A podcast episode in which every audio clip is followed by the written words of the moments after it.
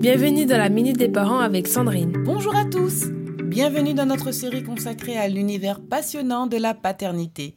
Aujourd'hui, explorons l'importance de redonner du temps au couple après l'arrivée de bébé. Comment préserver l'intimité, raviver la flamme et s'épanouir pleinement dans ses nouveaux rôles. Lorsqu'on devient parent, on consacre beaucoup de temps à s'occuper de son bébé, à gérer le quotidien et à tenter de concilier famille et travail.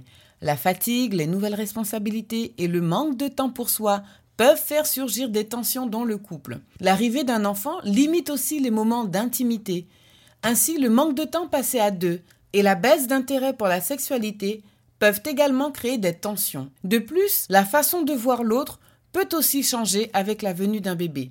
Par exemple, un parent peut admirer certaines qualités dont son ou sa partenaire fait, preuve comme parent, ou ne pas aimer certaines de ses attitudes parentales.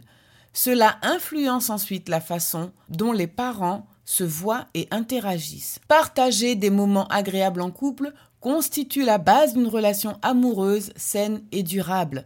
Ces moments rappellent aux conjoints qu'avant d'être des parents, ils étaient aussi des amoureux.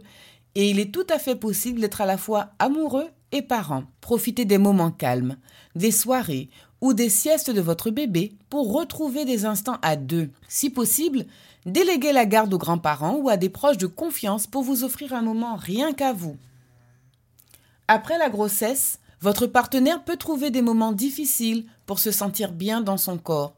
Un ventre plus flasque, des kilos en trop, un peu de cellulite. Certaines femmes se sentent peu désirables post-accouchement et ne sont pas à l'aise avec ce nouveau corps de jeune maman.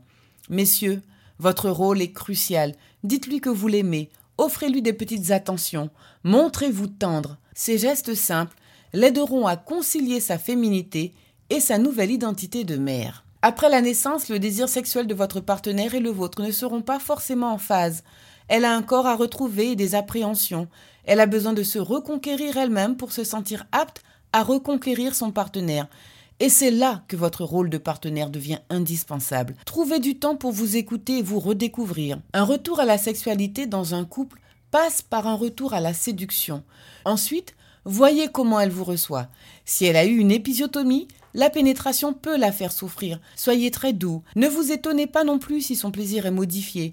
La tonicité de son périnée n'est pas encore retrouvée et ses sensations ne sont peut-être pas aussi intenses qu'avant. A contrario, les femmes qui avaient une sexualité épanouie avant la grossesse, elles vont réussir à se sentir à la fois mère et femme. En conclusion, la venue d'un enfant peut chambouler la vie personnelle de chacun et représenter un véritable défi pour le couple. Organisez des moments à deux, redécouvrez-vous à deux, planifiez des projets communs.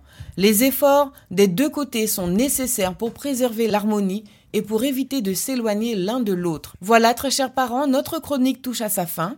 Je vous souhaite un excellent week-end. Je vous retrouve lundi matin pour une nouvelle série. Si vous avez besoin d'aller plus loin, inscrivez-vous au prochain workshop Les Papas Modèles sur mon site www.fabriquedb.com. C'était la Minute des Parents avec Sandrine.